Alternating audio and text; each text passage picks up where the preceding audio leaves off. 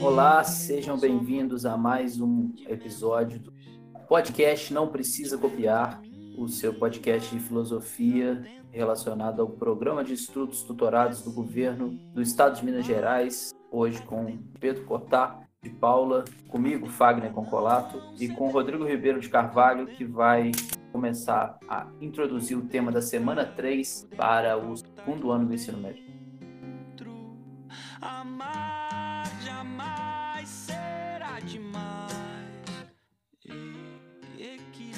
Então, nessa semana, a gente tem um texto de Russell, né, falando sobre a fenomenologia de Russell, mas que as perguntas dizem respeito a Descartes. E é um fragmento do discurso do método que foi colocado na parte de cima aí das perguntas. Então, o que nós pensamos em fazer? Vamos trabalhar os dois. Vamos trabalhar o Descartes primeiro e como que o Descartes, de alguma maneira, contribuiu para o que o Russell fará na fenomenologia. Não é segredo que Descartes é um, uma, uma das fontes de inspiração do Russell, assim como Kant. Então, o episódio de hoje vai trabalhar um pouquinho mais de Descartes do que de Russell, mas vamos tocar também, já que o o texto é sobre Russo, nós vamos tocar, vamos falar de Russo, mas vamos nos dedicar um pouco mais a Descartes, tendo em vista que os alunos terão que responder as perguntas referentes a ele. Esse fragmento ele é bastante difícil de ler, bastante truncado, é uma linguagem difícil, então eu separei para ajudar nossos alunos em três temas fundamentais que, que estão contidos. Né?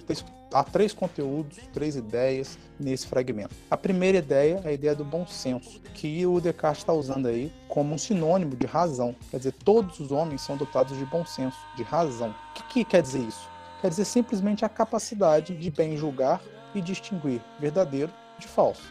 Quer dizer, todo ser humano ele é racional e por isso ele consegue julgar e distinguir o verdadeiro do falso. Isso Descartes chamou no fragmento de bom senso. Bom senso, então, seria essa capacidade humana racional. Essa é a primeira ideia que vocês têm que ter em mente que a gente vai desdobrar no decorrer do episódio. A segunda ideia é que a grande questão não é se há um ser humano que tem mais razão que outro. Isso não faz sentido para esse filósofo, nem para Russo, nem para muitos outros filósofos. Né? A grande maioria acredita que todo mundo é dotado igualmente de razão. A questão será a forma correta, qual é o método de aplicar a razão. A grande discussão aqui vai ser a discussão, como o próprio nome do livro, né, Discursos do Método, a questão é sobre o método. Qual é o método correto de aplicar isso que todos nós, seres humanos, temos, que é a razão. Mas o ponto central é saber aplicar. Qual a maneira correta qual é o método correto para aplicar a razão. A questão do método é o que funda toda a diferença de opiniões para Descartes. Então, por que, que nós somos dotados de bom senso, de razão, todo homem é capaz de ver o verdadeiro e distinguir do falso, mas nós não concordamos sobre um monte de, de assuntos e aspectos. A grande questão, então, está no método que nós usamos para falar sobre os assuntos, para investigar os assuntos. E aí a gente vai de encontro ao terceiro ponto, terceira ideia do texto, que é o que a gente vai ver também no episódio, que é o método racionalista. Mas antes da gente entrar nesses principais temas, eu gostaria de falar só de um pouco do contexto. O Descartes é do século XVI, final XVI e início, meio, início até o meio do 17, né, 1596 a 1650, e ele mudou completamente é, o método filosófico. Justamente esse é o grande é, mérito dele. É, ele não mexeu tanto nos conteúdos, nos problemas. Os problemas continuam sendo os mesmos da Idade Média, mas ele trouxe um novo paradigma, um novo método para a filosofia e por isso que ele é chamado do pai da filosofia moderna, porque ele funda um novo método filosófico que foi por muitos seguidos, por muitos é, de alguma maneira contestado, mas é um, um momento especial da filosofia e é um autor especial. Um pouco sobre o contexto, estavam tem um, dois, três, quatro, cinco elementos que eu acho que são fundamentais para a gente entender o contexto de Descartes. O primeiro elemento, a revolução científica. O segundo elemento, o ceticismo. O terceiro, o renascimento. O quarto, a reforma. E o quinto, o humanismo. O que, que são esses elementos que estavam acontecendo ali nesse período? São os elementos de contestação da autoridade. Então, a revolução científica traz um novo modelo, um novo paradigma físico-matemático, onde a verdade é, é trazida novas informações sobre o universo são trazidas de uma maneira muito contundente, de forma que fica muito difícil negar a contribuição que a física e o desenvolvimento da física e da matemática. Você tem como resistência a esse processo o ceticismo, né, é um, aquele movimento que não acredita que a, a, razão é capaz de fundamentar o conhecimento, quer dizer, um movimento totalmente contrário a esse movimento da, da revolução científica, que acredita que a razão, através do método físico-matemático, consegue realmente descobrir muitas verdades. Você tem, na sua parte cultural, o renascimento, né, uma libertação da autoridade religiosa, um culto das ciências e das artes, é, também através desse paradigma que a razão ela é capaz de investigar a natureza. Você tem a reforma protestante fazendo uma contundente crítica à Igreja Católica e, e aos elementos assim mais estruturantes da Igreja, as, aos, é, ao sacerdócio, enfim. É, é uma, um golpe muito poderoso na ideia de autoridade da igreja, e por fim o humanismo, que é uma concepção de dedicação à formação humana que visa não só a técnica, quer dizer, não só te dar uma certa habilidade para você exercer uma função na sociedade, mas desenvolver a totalidade das forças dos indivíduos. Uma ideia de que deve-se estudar retórica, gramática, poesia, história, filosofia moral. Então, esse é o caldo filosófico no qual o Descartes, de alguma maneira, está eh, é, inserido e que ele vai ter que reagir. O, talvez o principal qual, força a qual ele vai se, se opor e se distanciar é o ceticismo. E aí, para isso, o Pedro vai falar bastante sobre isso no caso das meditações. Eu só queria marcar é, duas coisas. Primeiro, que para resolver o problema do ceticismo, o Descartes vai usar um negócio chamado dúvida hiperbólica. Esse também é um tema que vai aparecer com muita força no Pedro. Eu só queria é, trazê-lo para você já ir se acostumando com o termo, a ideia de que nada pode ser tomado como verdadeiro, a dúvida tem que se estender a qualquer coisa e eu só vou aceitar o que for for indubitável, o que for auto-evidente, o que eu não consegui negar de maneira nenhuma. Então esse vai ser um dos elementos centrais, que é, de alguma maneira, a forma como ele tenta interagir com o ceticismo, tenta mostrar o ceticismo, que ele entende as dúvidas dele e que ele quer ir além. E por último, uma outra coisa que é muito importante a gente trazer é a noção de método dedutivo. É, quando eu dou essas aulas, eu coloco método dedutivo e método indutivo para mostrar aos alunos a diferença. Como que eu trago o, pensamento matemático, físico, matemático, lógico para dentro da filosofia, trabalhando somente com dedução. Como que funciona a dedução? Tem um exemplo muito usado que eu acho que fica muito claro, que é o seguinte: todo homem é mortal, Sócrates é homem, logo Sócrates é mortal. A partir das duas premissas, todo homem é mortal e Sócrates é homem, é impossível tirar outra conclusão que não logo Sócrates é mortal. Se eu falasse o contrário, todo homem é mortal, Sócrates é homem, Logo, Sócrates é imortal. Qualquer ser humano, no uso do seu bom senso, da sua razão, verificaria que isso está incorreto. Seria a mesma coisa que falar que 2 mais 2 são 5. A nossa lógica, a nossa razão, ela consegue ver clara e distintamente essa diferença. Então, o que o Descartes quer? Quer trazer essa forma lógica para o discurso filosófico para de alguma maneira ordenar o método para a gente parar de discutir tanto em cima de opiniões. É, só para contrastar, quer dizer, esse é o método de Descartes. Qual é o outro método? O outro método é o método que as ciências usam usam. O método indutivo, quer dizer, o método pautado pelas observações e para uma concepção de probabilidade. Eu tenho um exemplo muito bom que eu sempre gosto de usar com os alunos. Se eu te falo para vocês, tem um pote de bola de gude, você não consegue ver o interior, você só sabe que tem 100 bolas de gude nesse pote. 99 é azul, uma é vermelha. Qual é a chance de eu tirar a bolinha vermelha? Rapidamente vocês entendem que é 99% de chance. No entanto, é impossível você enfiar a mão e afirmar, eu vou tirar a vermelha, porque é uma questão de probabilidade, não é uma questão lógica. No caso do Sócrates, não tem probabilidade dele ser mortal. É 100% de chance, porque é uma questão dedutiva e não indutiva. Então, o método indutivo ele trabalha, que é o método ciência, com a probabilidade e não com a certeza absoluta.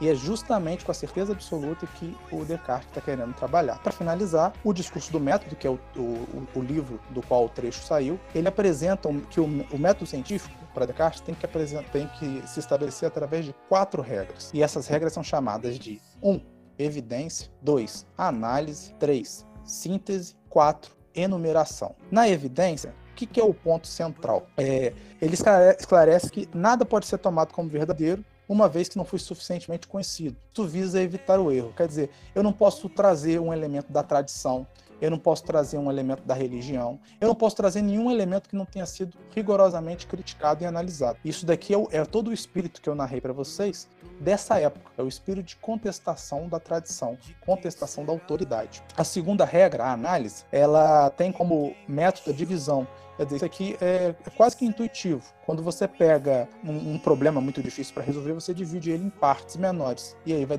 vai, é, vai resolvendo essas partes pequenininhas para chegar então na totalidade. Então, essa segunda regra é a análise. A três, ordem ou síntese, vai fazer também outra coisa que é bastante intuitiva, que é organizar por ordem de complexidade. Quer dizer, eu, eu reparti o meu problema em três. Qual que é o mais fácil de resolver? É esse que eu vou resolver primeiro. E aí eu parto do simples para o complexo. É a terceira regra. Ordem ou síntese síntese, que vai trabalhar a ideia de simples e. E por último, a enumeração, ela tem como finalidade revisar o tempo todo. Cada uma das etapas que você fez, você precisa revisar exaustivamente, a fim de caçar e tentar encontrar os erros. Então, esse é uma introdução ao Descartes, uma introdução ao discurso do método. E agora a gente vai ver como ele coloca isso em prática na, nas meditações, que é outra das suas obras mais fundamentais que o Pedro vai trazer para a gente.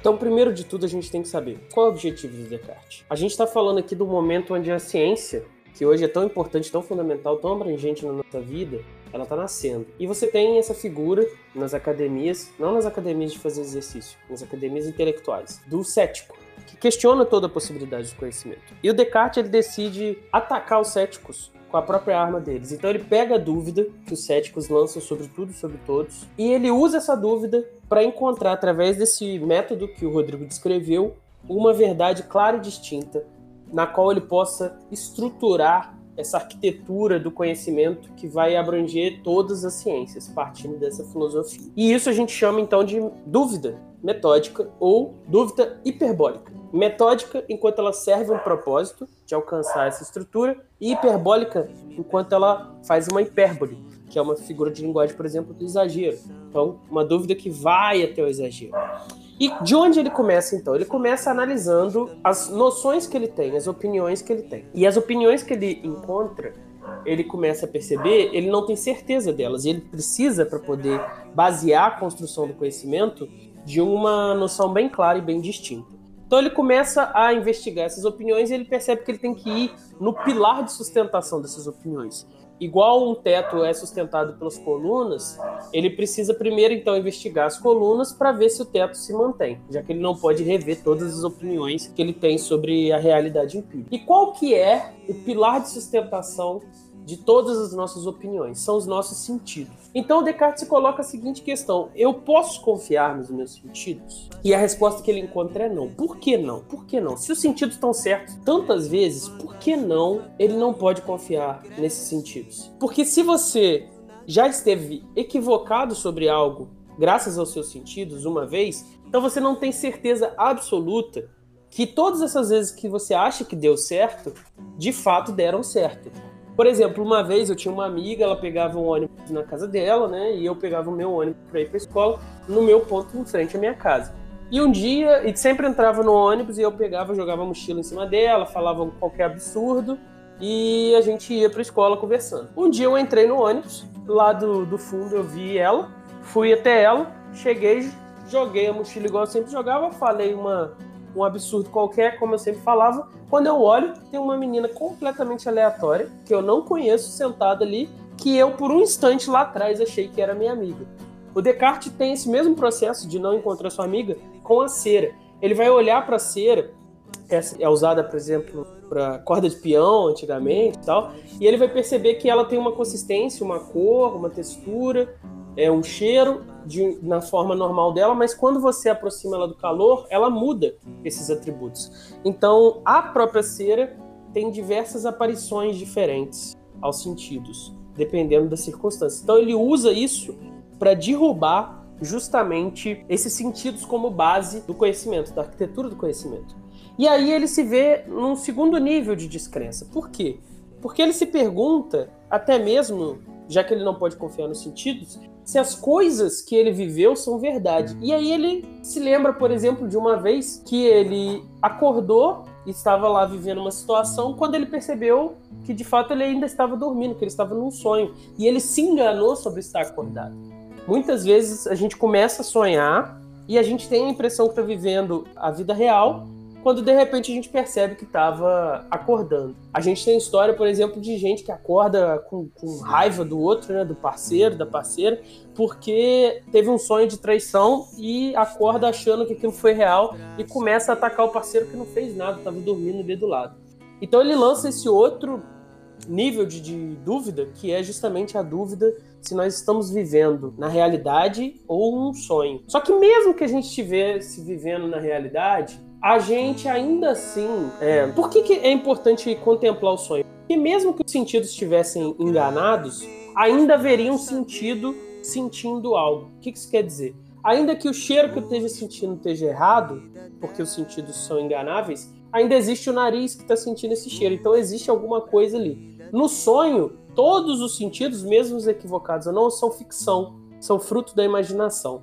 Por isso é importante questionar se a gente está na realidade ou no sonho. Mas mesmo que a gente estivesse dentro do sonho, Descartes percebe, existem algumas noções, alguns conhecimentos que eles ultrapassam os sentidos e eles ultrapassam a ideia se a gente está preso num sonho ou não. Que é, por exemplo, a matemática. 2 mais 2 é 4, independente de eu estar acordado ou estar dormindo. Para ver se isso se sustenta... Pedro, então, só, só para ver se eu entendi. Primeiro ele contestou os sentidos, né? os sentidos me enganam algumas vezes, então eu não posso confiar nele. E agora ele está contestando a consciência. Quer dizer, às vezes eu não sei se eu estou consciente, acordado, em estado de vigília, ou se eu estou dormindo e sonhando. Exatamente, exatamente. Beleza. E aí, depois de contestar a consciência e os sentidos, sobrou essa ordem mais pura de conhecimentos, que é a matemática. E ele vê que, de fato, parece que 2 mais 2 é 4 mesmo dormindo. Então ele começa a se questionar. Mais uma dúvida absurda. E ele coloca a seguinte situação: e se, e se existir um deus maligno, uma espécie de gênio, uma criatura muito poderosa, que com a sua magia consegue te enganar com tanto poder que ele consegue fazer com que você acredite que 2 mais 2 é 4, mesmo que na verdade 2 mais 2 for. E se essa criatura existir? Ele não está dizendo que existe, ele só está se perguntando. E se ela existir? Se ela existisse, você saberia com certeza se 2 mais 2 é 4, 5?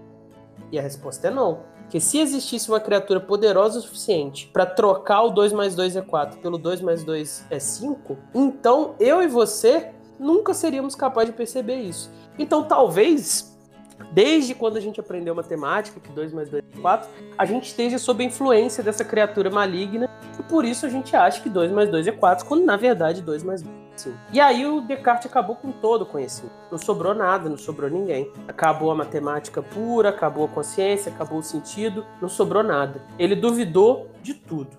Não restou mais nada. Então os céticos venceram. Não. Por quê? Porque ele percebe que sobrou uma coisa. Ele percebe que mesmo que eu consiga duvidar de tudo ao meu redor, que eu consiga duvidar da matemática, que eu consiga duvidar da consciência, ainda assim existe um sujeito que duvida. O ato de duvidar é evidência direta que existe um eu que duvida. É a famosa frase penso, logo existo. Duvidar é um ato de pensamento.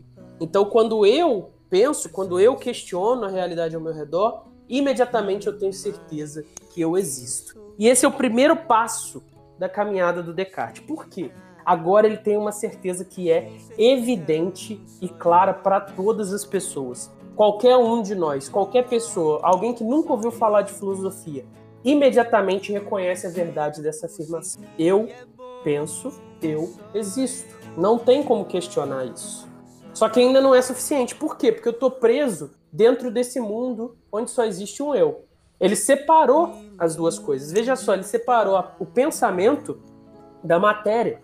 O pensamento, ele é a coisa pensante. Ele não depende dos sentidos para existir. Enquanto a matéria, coisas que se apresentam sentidos, são a coisa extensa. Essas coisas eu não tenho garantia nenhuma que exista ainda.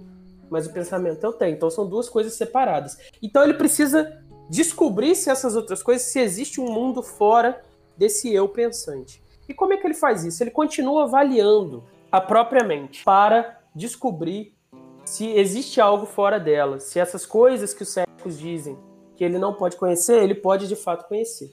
E ele vai investigar as ideias que ele tem ele vai perceber que claramente dois tipos: as ideias adventícias e as ideias factícias. As ideias adventícias são aquelas que saem dos sentidos e que você absorve do mundo fora de você. Essas ele não pode ter certeza, então ele não pode contar com elas. As factícias, elas são ideias que são ficcionais. Elas são criadas a partir de memórias e impressões e são combinações de coisas que você encontra e aí você acredita ter uma ideia de uma coisa que você nunca viu. Então, por exemplo, você já viu um chifre, você já viu um cavalo, você combina essas duas ideias e você tem a ideia de um unicórnio, que é algo que, até onde eu sei, não existe e, portanto, você não deveria ter essa ideia. Mas a gente tem porque a gente tem essas ideias factícias. Essas ideias também não dá para confiar nelas. Só que a gente descobriu um terceiro tipo de ideia. Né? Existe uma ideia que eu tenho imediatamente, que é eu penso, eu existo, e essa ideia, eu não preciso da matéria, eu não preciso dos sentidos para ter ela. É uma ideia inata. É uma ideia que eu tenho antes mesmo de conhecer qualquer coisa fora de mim. Por quê? Porque eu acabei de duvidar de tudo fora de mim. Então, sem essas coisas que tem fora de mim, o cachorro, o som, o barulho, o sol, eu ainda tenho essa ideia. Então, ela vem comigo de antes de eu nascer. Pedro, fala. Isso vai de total encontro com a concepção de que a razão ela é fonte do conhecimento. Quer dizer, independente da experiência, independente dos sentidos, eu consigo tirar verdades da razão. Que essa é uma coisa que sempre cai nas questões de Descartes, né? Qual é a fonte do conhecimento para o Descartes ou para o racionalismo? Então seria a própria razão, daria para tirar ideias da razão. Exato. Isso vai ficar ainda mais forte, porque não só ideias a gente vai conseguir tirar, laço para as coisas que a gente descobre sobre a natureza e os nossos sentidos. O lastro era um jeito que você tinha antigamente de dizer que. Hoje em dia, quem diz que a moeda vale alguma coisa é o governo. Se o governo manda mal, a moeda vale pouco. Mas antigamente existia o lastro, que era um valor em ouro que a moeda tinha e, esse... e você poderia trocar essa moeda por ouro. Então a razão, ela tanto produz essas ideias inatas, quanto depois ela vai, vai, se aprofundar mais ainda. Por quê? Porque Descartes vai encontrar essa ideia que ele precisa classificar num, num dos três grupos, que é a ideia de Deus. Qual é a ideia de Deus? Deus, independente da religião, esse aqui é o famoso Deus dos filósofos. Não é o Deus da sua religião, não é o Deus da colega, não é o Deus da religião dos egípcios. É um Deus que é uma ideia. É uma ideia que tem certos atributos. E quais são esses atributos? É um ser infinito, eterno, imutável, independente de todas as outras coisas, onisciente e que também é criador das outras coisas. Então, essa ideia está dentro da mente todo ser humano, mesmo que ele não acredite em Deus, ele tem a ideia de Deus na mente dele. Afinal, ele tem a ideia de que ele não acredita em Deus. O que, que é essa coisa que ele não acredita? Ele vai te descrever esses atributos que eu acabei de enumerar. O que, que isso significa então? Eu tenho uma ideia dentro da minha cabeça e eu agora preciso descobrir de onde ela veio. Existe alguma coisa na natureza que seja infinita, eterna, imutável? Eu nunca vi um ser humano dizer que existe. A gente tem coisas que são finitas, que acabam, e a gente tem coisas que estão em constante transformação, como as flores desabrochando, as estações. Então não tem nada na natureza que eu possa dizer, apontar, olhar e falar: isso é Deus.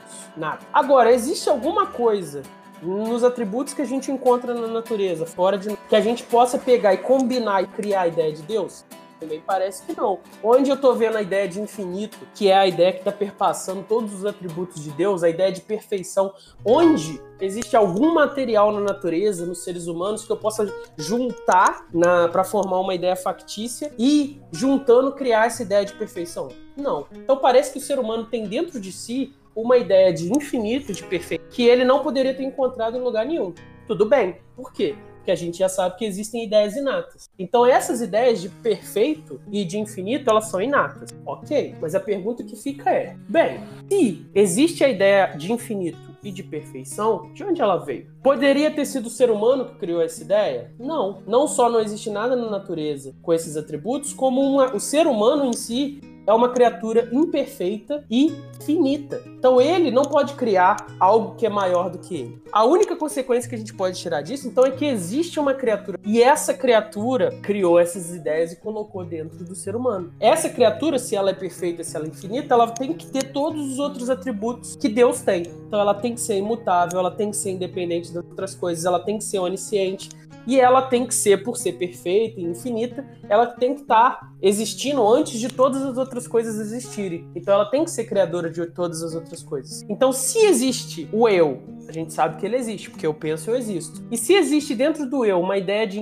infinito, de perfeito, que o homem não podia ter criado, então existe uma criatura perfeita e infinita que criou essa ideia. E essa criatura é Deus. E aí o Descartes resolveu um outro problema. Porque se existe um Deus e ele é perfeito, nenhuma criatura perfeita é má. Então aquele gênio do mal ele não existe. O que existe é um gênio do bem. Existe um Deus bom, perfeito, verdadeiro, justo. E esse Deus, ele não enganaria o ser humano. Ele dotou o ser humano de razão para descobrir a ideia do eu, ele dotou o ser humano de razão para entender a ideia do infinito, do perfeito. Então ele não enganaria os sentidos do ser humano. Logo, esse Deus sendo bom, ele garante, ele é aquele lastro de ouro que eu falei, ele garante que todas as nossas impressões, todas as ideias que a gente formou no nossa mente a partir dos conhecimentos que a gente coletou da natureza, tudo isso é verdadeiro. Só que se é verdadeiro, se Deus garante, por que, que existe o erro? Por que, que as pessoas não descobrem imediatamente a verdade? Da... O que, que é isso, então? É o método que o Rodrigo falou. O erro das pessoas é não confiar na razão e não usar o método que a razão delineia pra gente. E ao não usar esse método, ao tentar conhecer mais do que é possível conhecer a partir desse método, a gente acaba incorrendo no. Mas de fato, de fato, se a gente for racional, se a gente seguir o método, a gente tem certeza, primeiro pelo eu, depois por Deus, que a gente vai obter a verdade.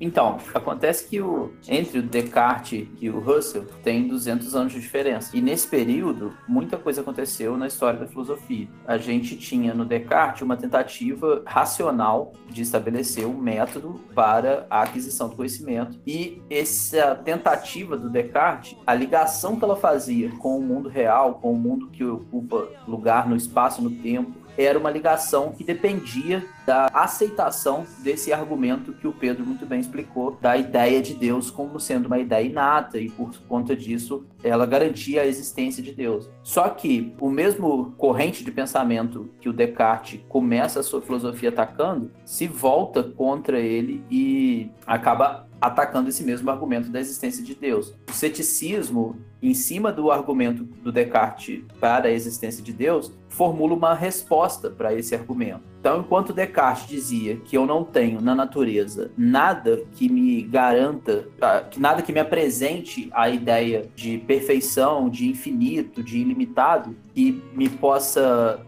fornecer a ideia de Deus, o cético vai responder para ele você realmente não tem nada infinito, mas você está repleto de exemplos de coisas finitas. E você também está repleto de exemplos de oposição. Você consegue ver o quente e o frio e saber que uma coisa é oposta à outra. Você consegue ver o alto e o baixo e saber que uma coisa é oposta à outra. Então você consegue formar a partir da ideia de oposição e da ideia de finitude a ideia do infinito. Você não tem na natureza nada que é eterno, mas você tem na natureza uma série de coisas que são dadas, uma série de coisas que têm início e fim. Porém, você também tem a ideia da oposição e pode contrastar essa ideia da oposição com essa ideia de fim, término. E aí você formar a ideia do infinito. Então, o argumento do Descartes para comprovar que existe um Deus que me garante que não é, ele não é maligno, ele não é enganador, e que me garante que eu posso acessar o mundo real e que me garante que eu posso ter algum nível de confiança nas coisas que eu acredito, que eu estou tendo experiências dela, é baseado em um argumento que não é um bom argumento, que foi atacado pelos céticos logo em seguida e praticamente derrubado. Não tem uma boa resposta a essa argumentação do cético. E aí o tempo foi se passando, a filosofia na época que o Russell começa estava meio que nesse caminho.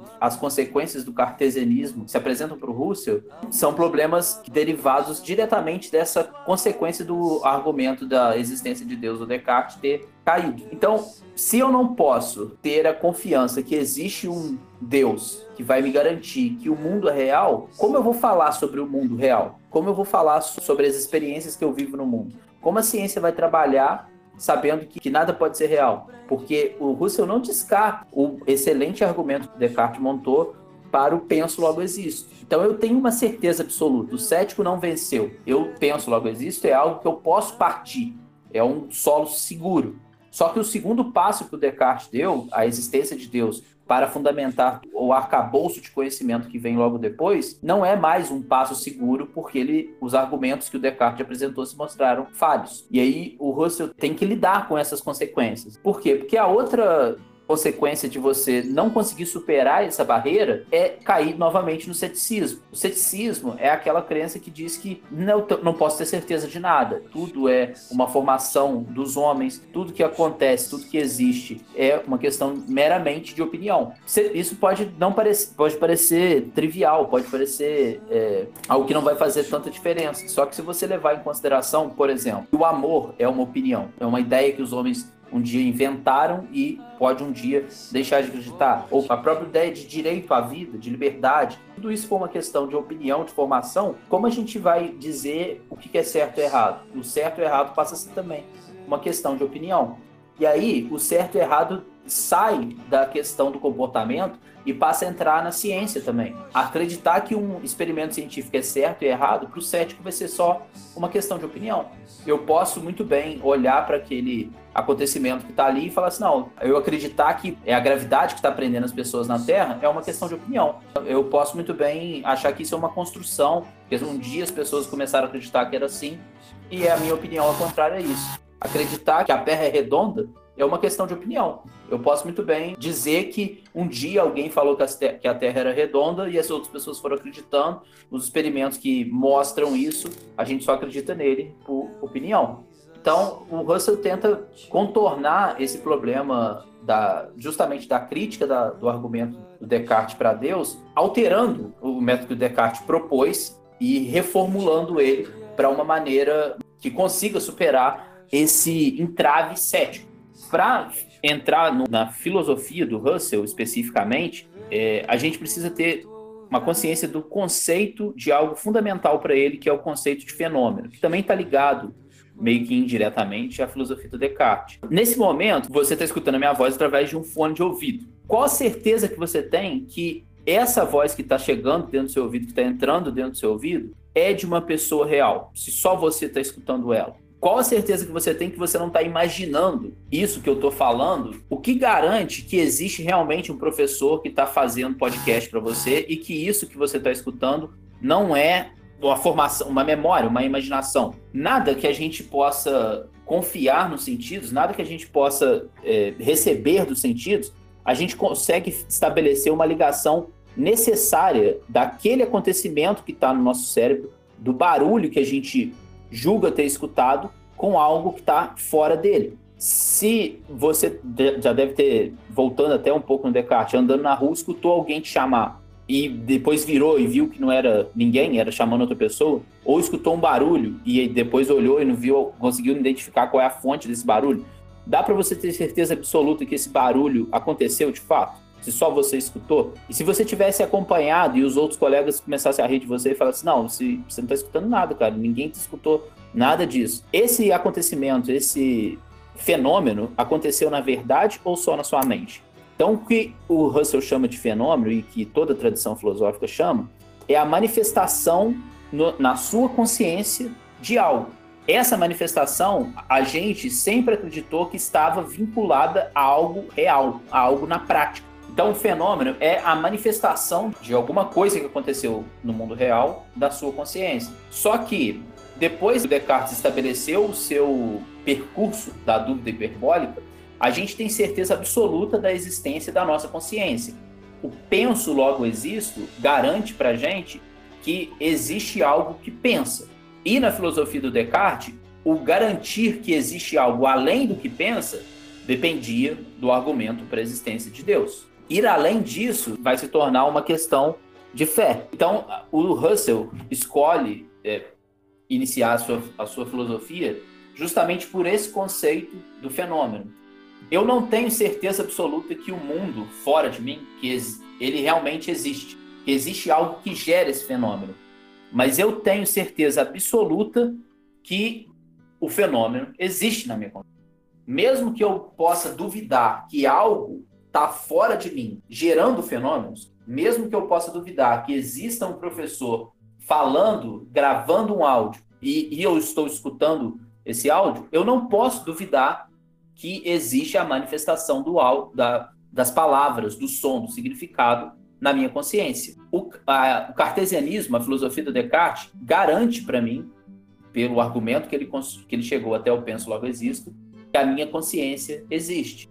E as coisas que existem na minha consciência, eu posso tratá-las como reais, mesmo que não exista nada do lado de fora, mesmo que não exista nada para além da minha consciência. O Russell vai chegar, vai usar esse conceito de fenômeno que parece bastante viajado, que parece uma coisa meio absurda, mas que é algo muito seguro, parece algo muito absurdo, a ideia é que não existe nada gerando os fenômenos. Mas se você for acompanhar a argumentação do, da perspectiva do Descartes, parece algo estranho você acreditar que ter certeza absoluta que existe algo fora de você.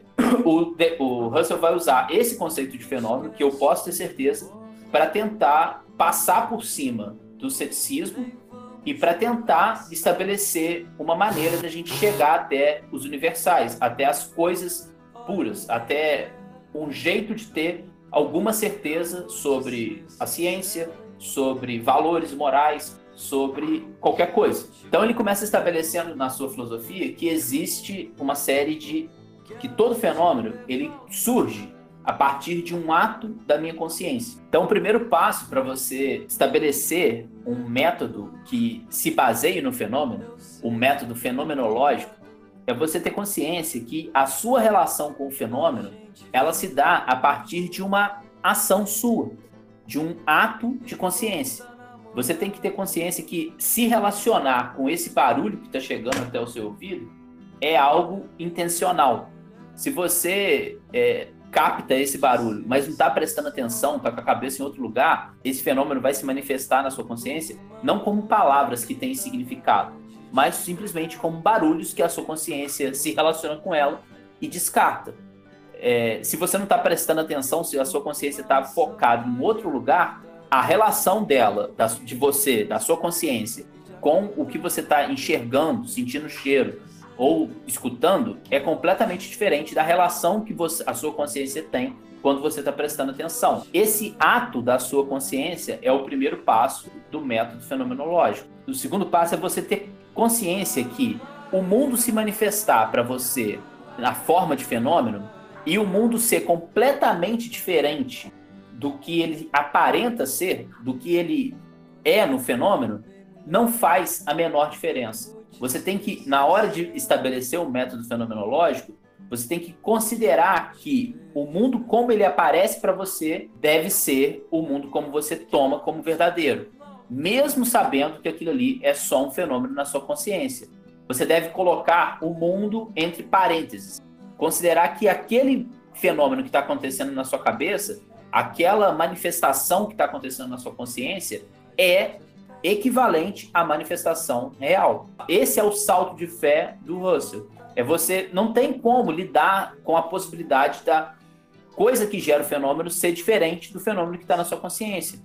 Não tem como você lidar com a possibilidade de que não exista um mundo real. Você tem que admitir que existe um mundo real e que esse mundo real produz fenômenos. E que o fenômeno que está aparecendo na sua cabeça é equivalente a algo que está no mundo real.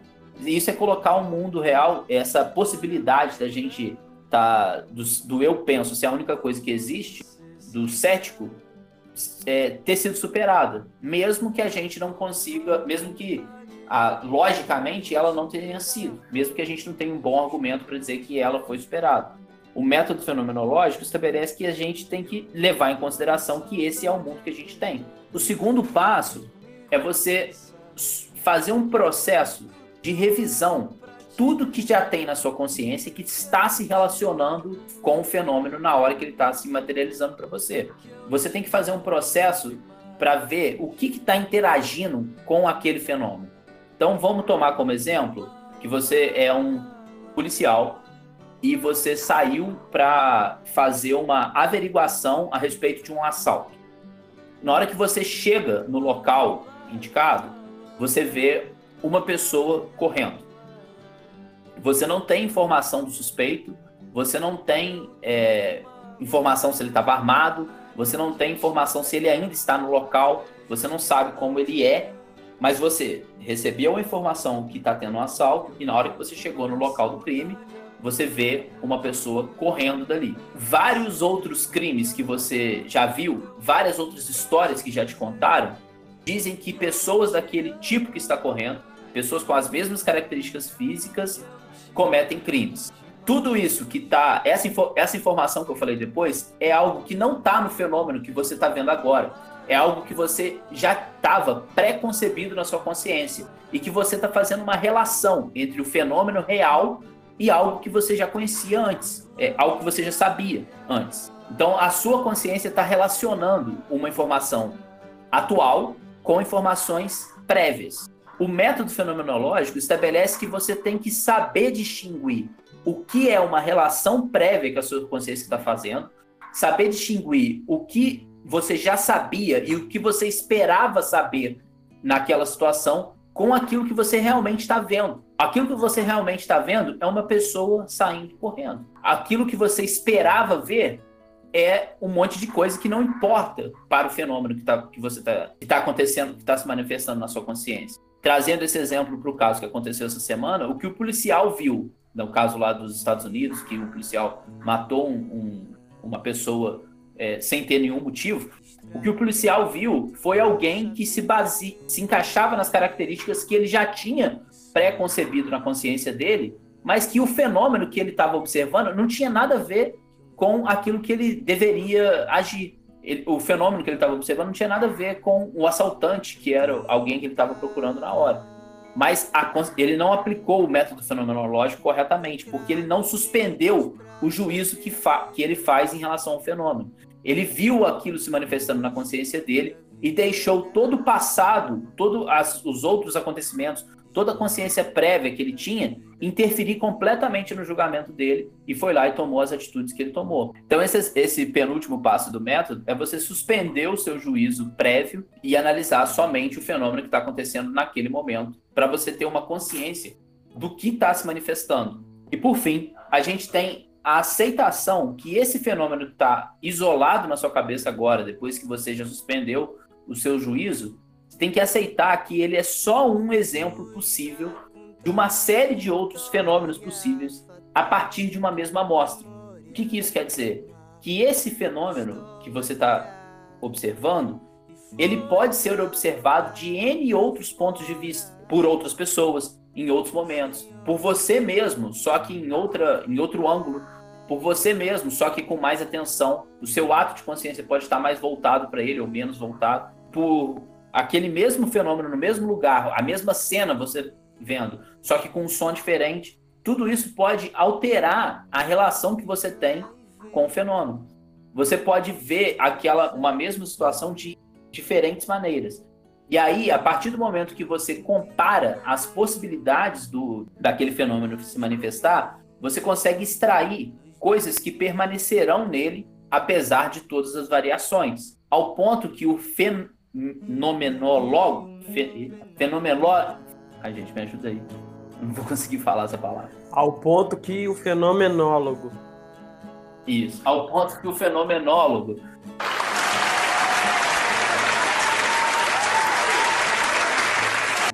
vai conseguir extrair daquela série de amostras que ele teve uma coisa que vai permanecer apesar de todas as variações. Uma coisa que vai ser a, a essência daquela, daquele objeto, daquela amostra, a ideia daquele objeto, daquela amostra. A partir daí, você consegue ter a refundação dos, dos, dos universais, das essências puras. E supera o ceticismo que diz que nada é certo, tudo é opinião, tudo é tudo é construção, tudo é depende de quem está tudo depende de quem está olhando.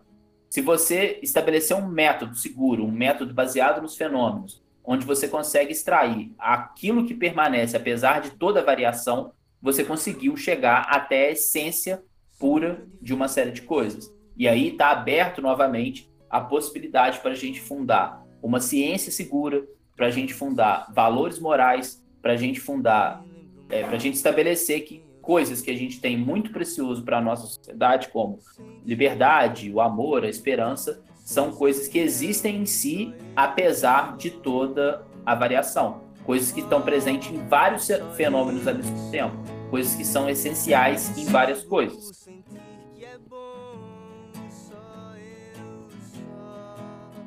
Então, pessoal, esse foi mais um episódio do nosso podcast. Não precisa copiar. A gente acredita que com essas explicações vocês consigam responder as perguntas que estão no patch dessa semana. Na semana que vem a gente volta com mais um episódio sobre um tema completamente relevante aí do patch. E um abraço. Grande abraço. Adeus!